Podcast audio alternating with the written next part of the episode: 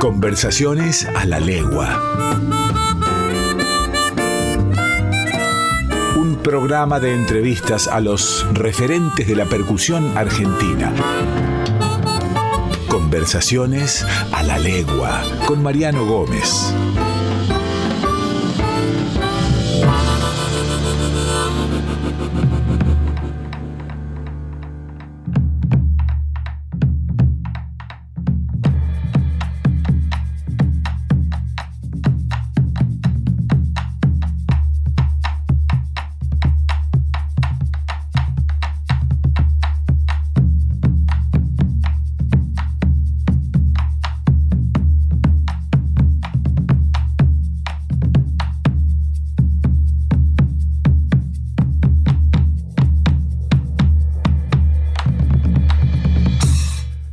Bienvenidos y bienvenidas a Conversaciones a la Legua, un lugar donde la música vibra.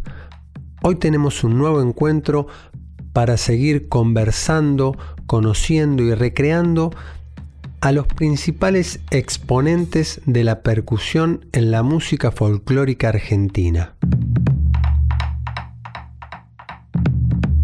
Percusionistas de ayer y de hoy. Hoy vamos a recordar a Vitillo Ábalos. Nació el 30 de abril de 1922 en Santiago del Estero. Folclorista, compositor, cantante y bailarín. Integró el famoso grupo folclórico Los Hermanos Ábalos, que desde 1939 grabó decenas de discos creando clásicos que se escuchan hasta la actualidad.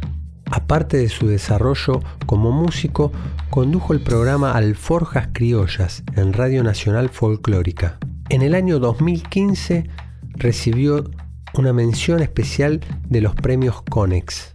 En el año 2008 recibió el premio Camin de Oro Cosquín en reconocimiento a su trayectoria. También recibió el reconocimiento de Ciudadano Ilustre de la Ciudad de Buenos Aires lamentablemente falleció el 19 de octubre del 2019.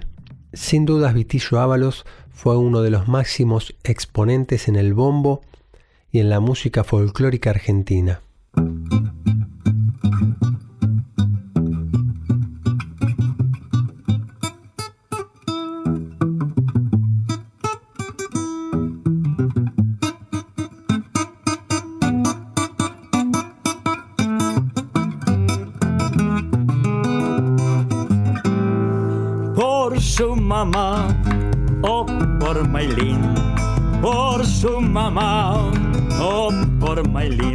Muchos gatos y allá, de esos que son de violín.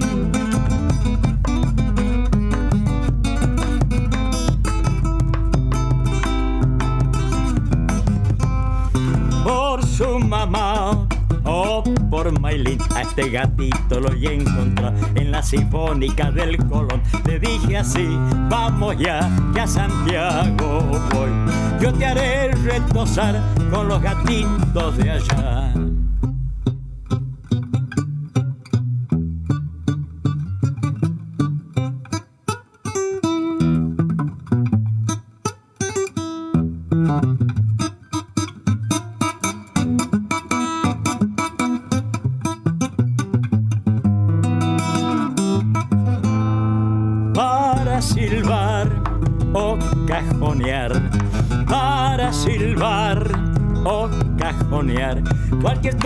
Es igual, sol, ha sido de mi fa.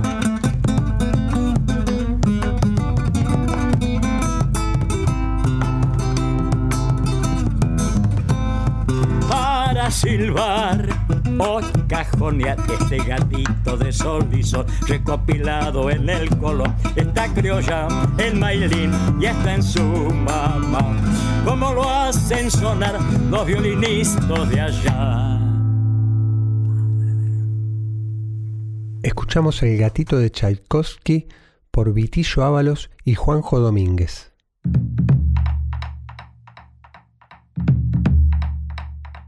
Bueno, tenemos un invitado, un, baterista, un percusionista con una, con una herencia no solo en referencia al apellido, sino a lo musical, de una enorme trayectoria y un representante de, nuestra música, no solo en la Argentina, sino en muchas partes del mundo.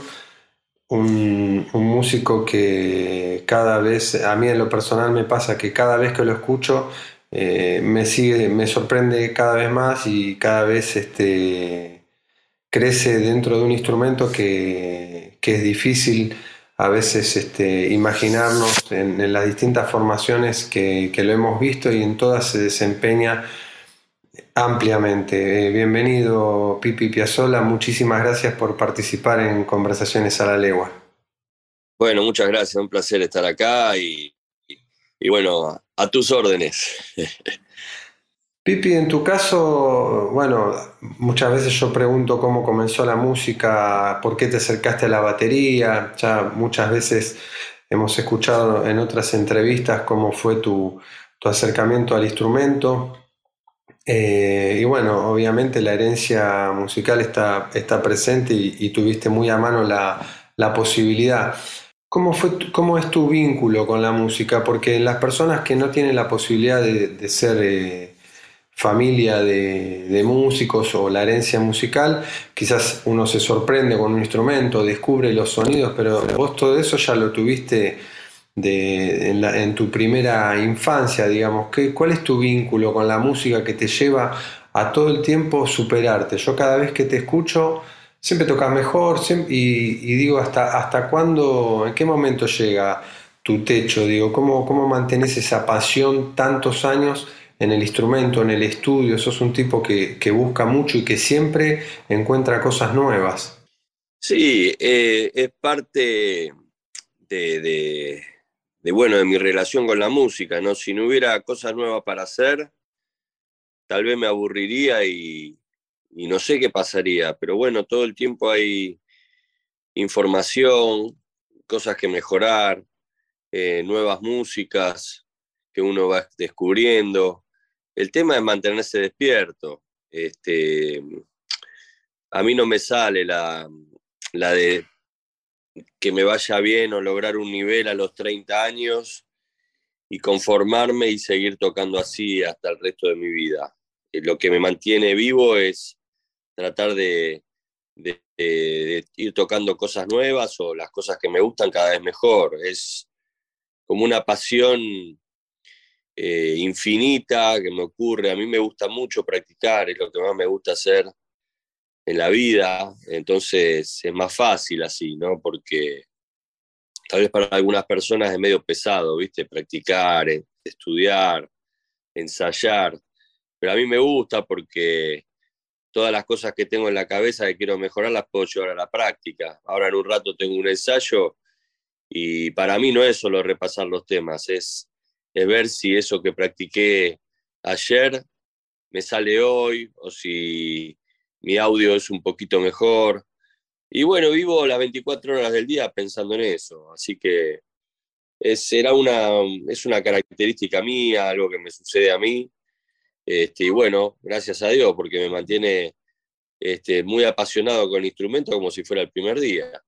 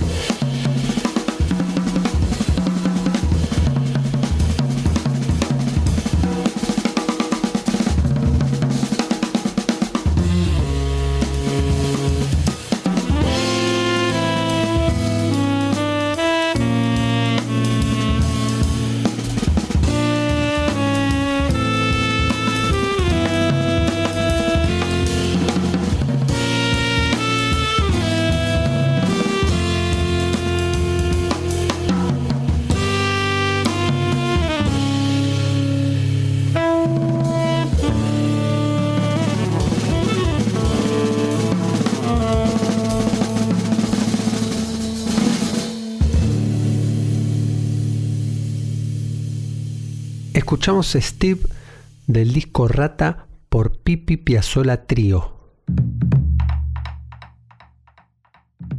Eh, Pipi, en Conversaciones a la Legua eh, intentamos hacer un recorrido histórico de lo que fue la, la percusión y la batería más allá de los intérpretes, cómo se fue desarrollando en el tiempo en la Argentina. Sabemos que no es una cultura estrictamente de tambores. Hemos conversado, por ejemplo, con Cacho Estela, con bateristas viejos que fueron los, los primeros que, fueron desarrollando la percusión en la, en la Argentina, con el maestro Rubén Lobo. Vos un poco viste todo ese proceso de, de los inicios hasta la actualidad. ¿Qué, te parece el desarrollo que ha tenido la percusión y, la batería a lo largo de la historia en la Argentina? ¿Sentís que ha evolucionado? ¿Sentís que, nos hemos perfeccionado, que hemos crecido como instrumentistas? Mirá, este, yo del inicio no lo viví porque cuando yo arranqué a tocar ya estaba muy avanzado todo, o sea, las baterías tenían corralito, había unos sets gigantes, este, eh, muchos tambores, muchos bateristas de los cuales eran mis ídolos, por ejemplo, Daniel Volpini, Quintino Chinali, J. Morelli, este, Cristian Judurcha, el zurdo Reusner, Luis Cerábolo, eh, Pocho Lapuble, Mini Chilo, El Oso Picardi, Junior César y bueno, y miles más, ¿no? Este, Rubén Calegari. No, no, ya cuando yo arranqué la movida estaba muy picante. Yo creo que mm, este país es un país de, tambor, o sea, parece que arrancó tarde o que no tenemos esa cultura latinoamericana, pero si nos ponemos a pensar en la chacarera, este, en el bombo este, ahí tenemos un tambor que tal vez acá en la urbanidad de, tanguera de Buenos Aires tal vez no nos damos tanta cuenta, pero este, nuestra raíz en el tambor está para mí en, en la chacarera, en nuestro folclore, que vos tocas eso en cualquier parte del mundo y la gente no entiende nada, porque tiene ahí unas caídas y unos tipos de golpes que nos relacionan directamente con África o con Asia. Y, y bueno, este, la verdad que, que creo que, ahí está nuestra verdadera raíz en lo que son los tambores, ¿no?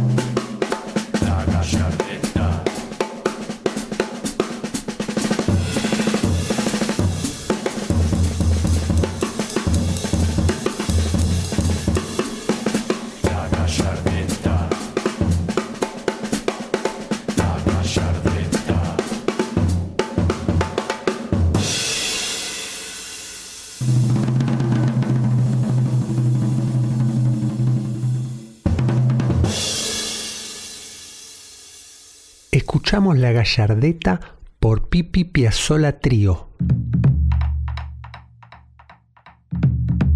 al margen de, todo el trabajo que desarrollaste en todos estos años como intérprete solista, como músico sesionista, como parte de un grupo en Escalandrum, ¿cuáles son tus, tus proyectos actuales?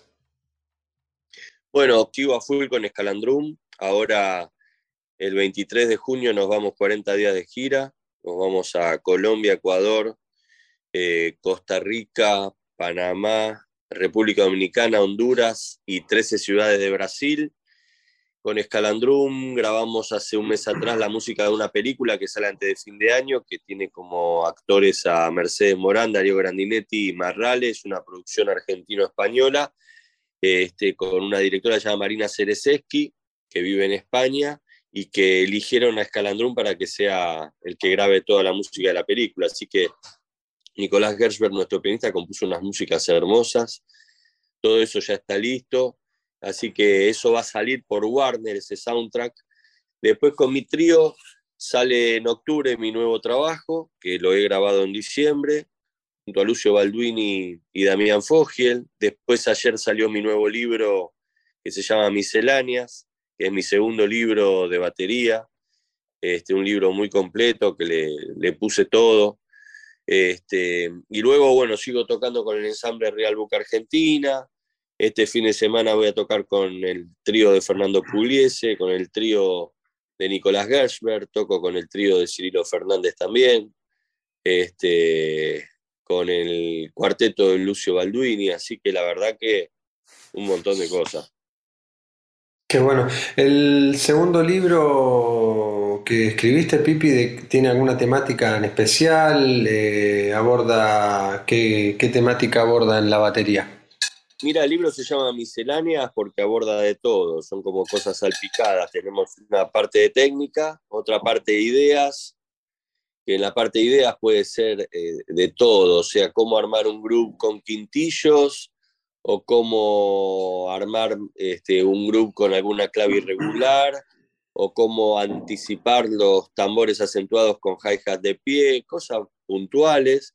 Después hay un capítulo de comping en el que hago foco en el up tempo swing, que la verdad que creo que no hay muchos libros explicando eso, con ejercicios para trabajar eso y también hago, cito algunas transcripciones, y después una parte de improvisación que enseño cómo practicar con estándares, este, ideas para improvisar y, y todo eso. Así que la verdad que tiene de todo.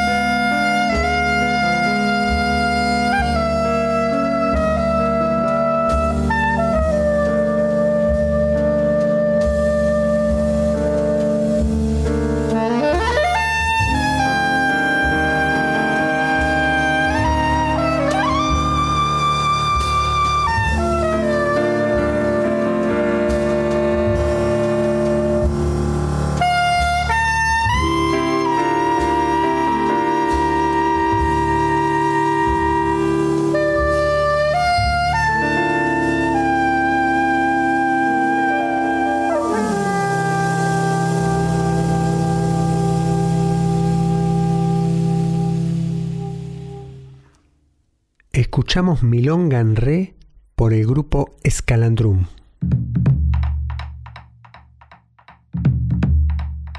Tuviste y tenés una, carrera artística que es increíble. Eh, por suerte. Por suerte y muy merecida. No, no, es, no es algo azaroso. Y me pregunto, eh, ¿cuál fue, viste que, que, los músicos estamos todo el tiempo laburando en lo que va a venir, pensando, no terminaste de sacar el libro y ya seguramente estás pensando en otro, y siempre en lo, que, en lo que va a venir.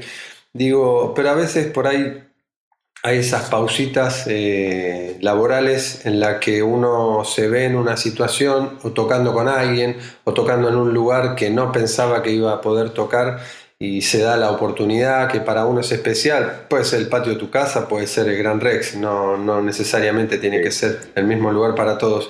¿Te pasó algún día de ir a, o sea, cuál fue ese momento, si lo tuviste, que sí, bueno, hoy, hoy me relajo y, esto lo disfruto eh, y es un regalito para mí, digamos? Y mira, este, me pasó varias veces. Por ejemplo, una vez me fui de gira a Córcega eh, ahí en Francia y la gira terminaba en París. Y la última fecha en París, que yo ni me había dado cuenta, era en la Torre Eiffel. Yo dije, bueno, debe ser un, un escenario que armaron abajo de la torre. No, era adentro de la Torre Eiffel. Arriba, viste, en la, en la mitad se veían todos los fierros. Bueno, tocando la Torre Eiffel. Después una vez toqué en París también en la Saint-Chapelle, que es una iglesia que hay que hablar bajito porque los vitró, que ahí está lleno de vitró, se pueden llegar a romper. Y yo estaba tocando la batería de adentro, esto fue en noviembre del año pasado. No, perdón, 23 de diciembre del año pasado. Y algo inesperado. Yo también decía San Chapelle, dije, bueno, los vitró eso se rompen, deben ser afuera el show. No, una cosa rarísima. Y bueno, esas cosas las disfruto mucho. La verdad que, que cosas inesperadas, como cuando toqué también en el Estadio Monumental, este, para mm, un aniversario de River, un 25 de mayo, previo a una Copa Libertadores, que creo que eso para mí es más importante que tocar un recital en River, ¿no? porque era un recital antes de un partido, este, no, no un recital, tocamos el himno de River, eh, tocamos el himno nacional argentino, algunos temas que canta toda la hinchada, y fue algo, nada, cosas inesperadas, y, y la verdad que me permito disfrutarlas, ¿no? Son cosas que, jamás pensé que me iban a pasar. O sea, lo de River es un poco más cercano, pero no tocar antes de un partido de Copa Libertadores. Y después de tocar en la Torre Eiffel o en esa iglesia que, los vitros se caen si, si toca fuerte, y son cosas raras. Y así un montón, no sé, tocar en Dubái ahora en marzo, estar en ese lugar con todos mis amigos, eh, tocar en Mozambique, eh, yo qué sé, tantas cosas, tocar en, Israel. Pipi, eh, cuando viajas, cuando viajas, aprovechás para, vincularte por ahí con, los folclores propios de, cada lugar y, tratar de llevarlo a tu instrumento? Mira, eh, siempre fui un batero muy abierto en ese sentido. Esas son cosas que hice mucho en los años 90, aprenderme los ritmos del mundo. Este, las giras son duras, prácticamente no tenés tiempo libre, no tenés tiempo de ir a visitar nada y lo que hay que hacer es descansar, precalentar y trabajar durísimo. Y la verdad que no queda mucho tiempo, pero bueno, cuando queda un poquito sí, le meto con todo.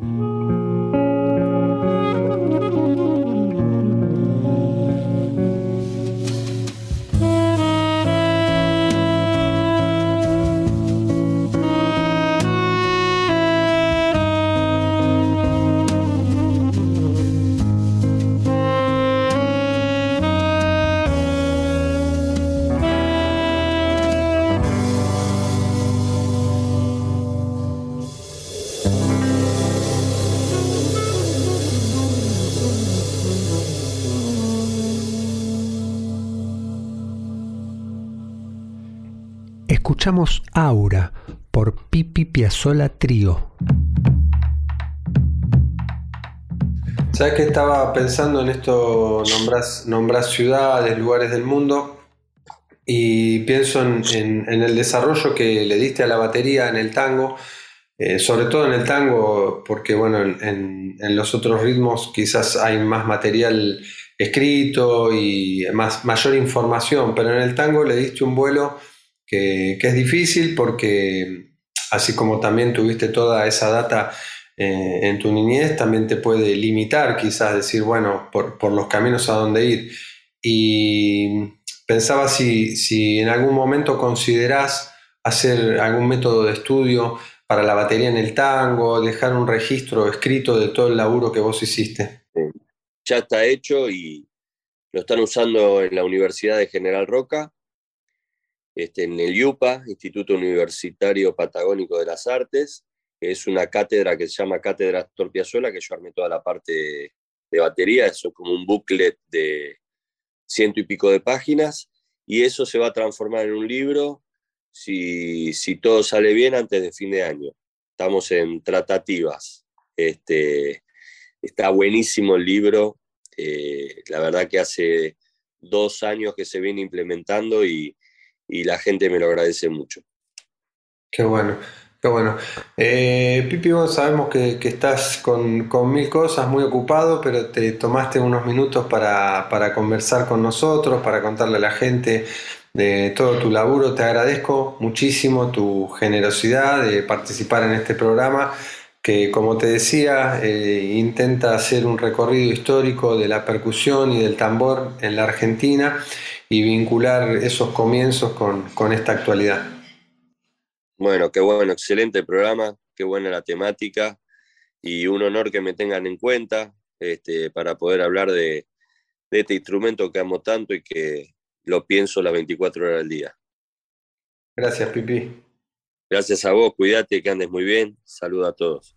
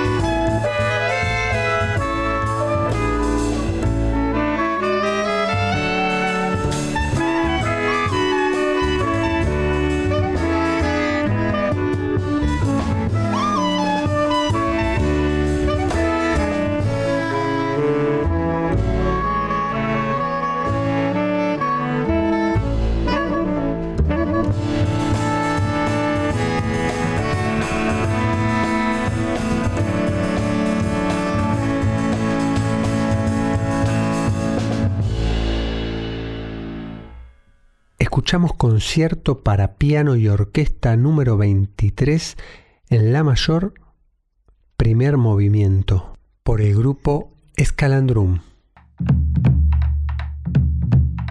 Música Lado B.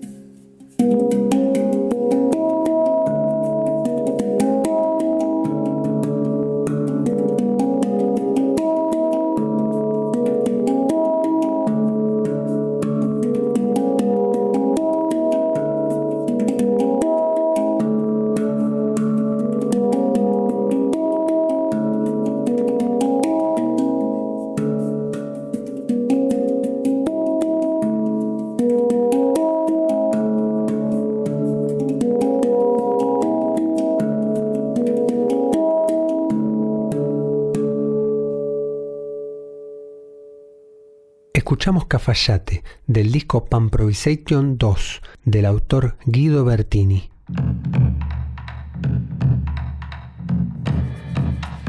Les agradecemos que nos hayan acompañado durante esta hora. Nos reencontramos la semana próxima. El equipo de Conversaciones a la Legua somos en edición Fernando Salvatori, participación especial de Micaela Arnaudo, Miriam Laham y Lautaro Gómez. Un abrazo muy grande para cada uno de ustedes.